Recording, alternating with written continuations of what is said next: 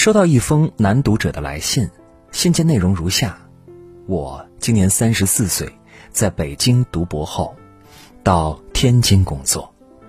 我和妻是硕士时的同学，妻是天津人，我是山东人。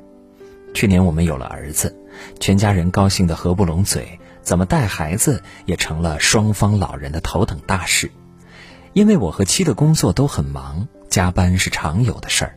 我母亲和丈母娘都来帮忙，妻的父母就住在距离我家约六公里的地方。我家房子不大，母亲从老家来后，我在同一小区给她租了一套小房子。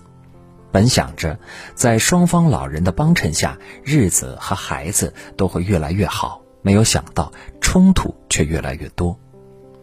岳母是干部，无论是见识还是修养，都比我母亲好很多。我母亲曾经是国企工人，下岗后自己在市场做小生意，沾染很多斤斤计较、睚眦必报的市井之气。我对此心里有数，但因是自己的母亲，且这些年为供养我们兄弟读书，母亲牺牲甚多，故在她面前，我很多时候敢怒不敢言。考虑到两位母亲生活习惯的诸多不同，岳母和我母亲是轮流来家中带孩子。周一到周六一人一天，周日我和妻休息，我们自己带。本想着这样的安排，两位老人都不累，大家都能和平共处。但因我母亲的原因，现在我已经成了妻和岳母的仇人。为节省时间，我简单叙述几桩小事，当作例证。第一，母亲总是有意无意的在妻家人面前提及我是985博士，妻子只是硕士。我当时念博时，很多优秀女孩子追我，其中不乏大领导和大老板的女儿，我都没有答应。真相是我读博时也和妻恋爱，虽然人长得还行，但性格柔弱，并没有什么人追。只有一个师妹曾纠缠我，回家过寒假时，她打电话给我，被母亲知道，就添油加醋的，从那时说到现在。对此我非常无语，妻也很愤怒。第二，母亲是节俭之人，极少给孩子买东西；岳母是大方之人，经常给孩子买很多品牌东西，从奶瓶到玩具，不少还是进口的。母亲知道岳母给孩子买的东西动辄大几百上千块后，就在家里大呼小叫。依我看啊，三十块钱都不值。这样花钱会让孩子从小养成大手大脚的毛病，到时候想改都难改。你们啊，就可劲儿惯孩子吧。每当母亲这样说时，妻就会掉眼泪。妻认为母亲自己抠搜，还把岳母的好心当成驴肝肺。但母亲带孩子出门时，又会和邻居炫耀哦。这是孩子外公外婆买的，要一千多一个呢。哎呦，小孩子的东西啊，就是要买贵的。诸如此类的小事不胜枚举，母亲怎么就这么分裂呢？第三，母亲总喜欢把莫须有的罪名安到丈母娘头上，比如小孩子发烧、感冒、拉肚子、呕吐，都是脱离母体后身体适应外部环境的自我调节，也是增强抵抗力的一种方式。到母亲这里，竟然都是丈母娘的罪过。哎呦，都怪你丈母娘啊！给孩子穿的衣服太少，吃的东西不热啊，用的方法不对，让孩子遭罪。她不仅当着我的面说，有时像故意说给我的妻听。妻是隐忍之人，不会当着母亲的面发作，但背后就会控诉我：你妈妈若总是这样，我们不如趁早离婚。岳母本是通情达理之人。但因母亲三番五次的嫁祸，他现在也开始变得敏感，甚至故意甩脸色给我。我可不敢随意拿主意啊，免得你妈妈又说我没安好心，害了他家大孙子。第四，除了孩子的战争，母亲对丈母娘也缺乏应有的尊重。昨天本是岳母带孩子，但因岳母的远房亲戚突然从河北来京看病，岳母就让母亲下午去顶班儿。按人之常情，大热天的，母亲接到换班的消息后，完全可以早点到我家，让岳母回去，或者母亲早点来家里做午饭，让岳母吃完午饭再回。结果他一直拖到中午十一点多才来我家，进门就对岳母说：“赶紧走吧，赶紧走吧。”大中午，岳母竟然饿着肚子走了。七哭着跟我说这些时，我气得拍桌子，打电话质问母亲缘何如此。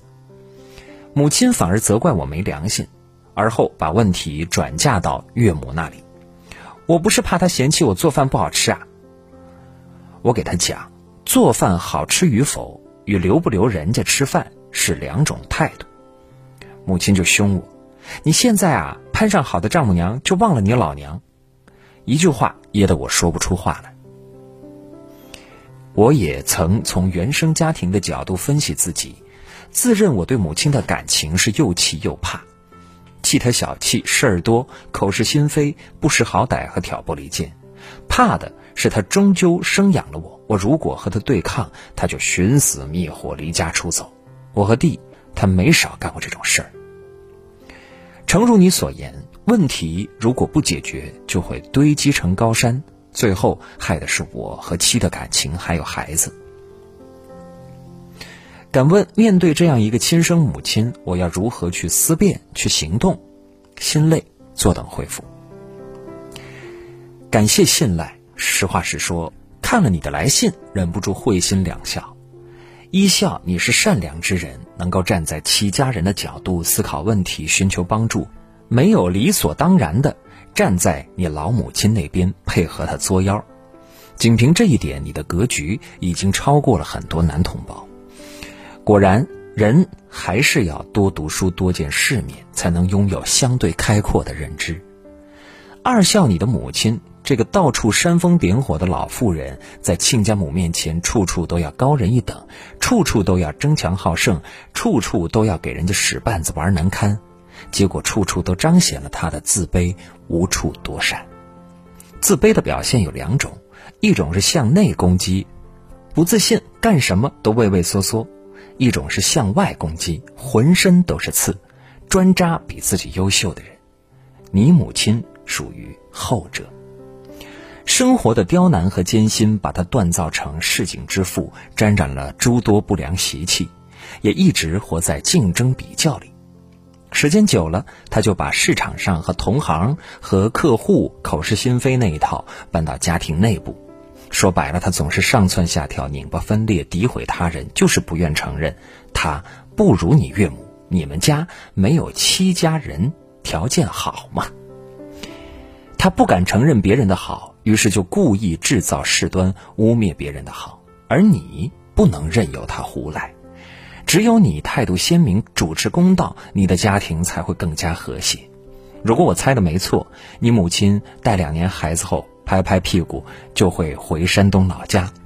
孩子后续的教育和抚养还是要麻烦岳母。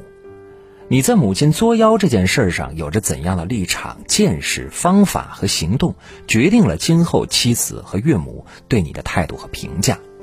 这是我想和你分享的第一个认知。九八五博士后的你才是这个小家的主人，而不是你母亲。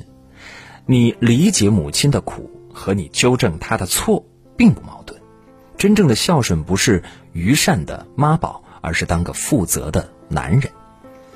所以在母亲和岳母之间，你要当个公正的裁判者。从你的信来看，你很想当一个合格的男主人，只是匮乏勇气和能力。而这一点里，恰恰藏着你需要直面的问题。很多人都知道，所有的婆媳矛盾本质上都是夫妻问题。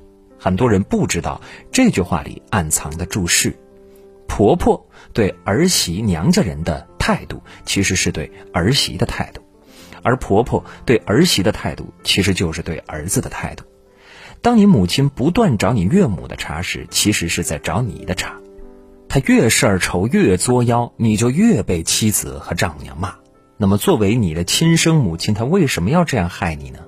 答案有两个：第一，居功自傲的你母亲在和你岳母争宠，母亲帮你供养到博士毕业，这在你们的家乡是光耀门楣的事情。母亲居功自傲，认为在你出息这件事上，她是天下第一，她添油加醋的夸大你被很多女孩子追，变着法儿的诋毁你的妻和岳母，在孙子养育问题上争夺主权，都是在变相满足自己是个了不起的母亲的扭曲心理。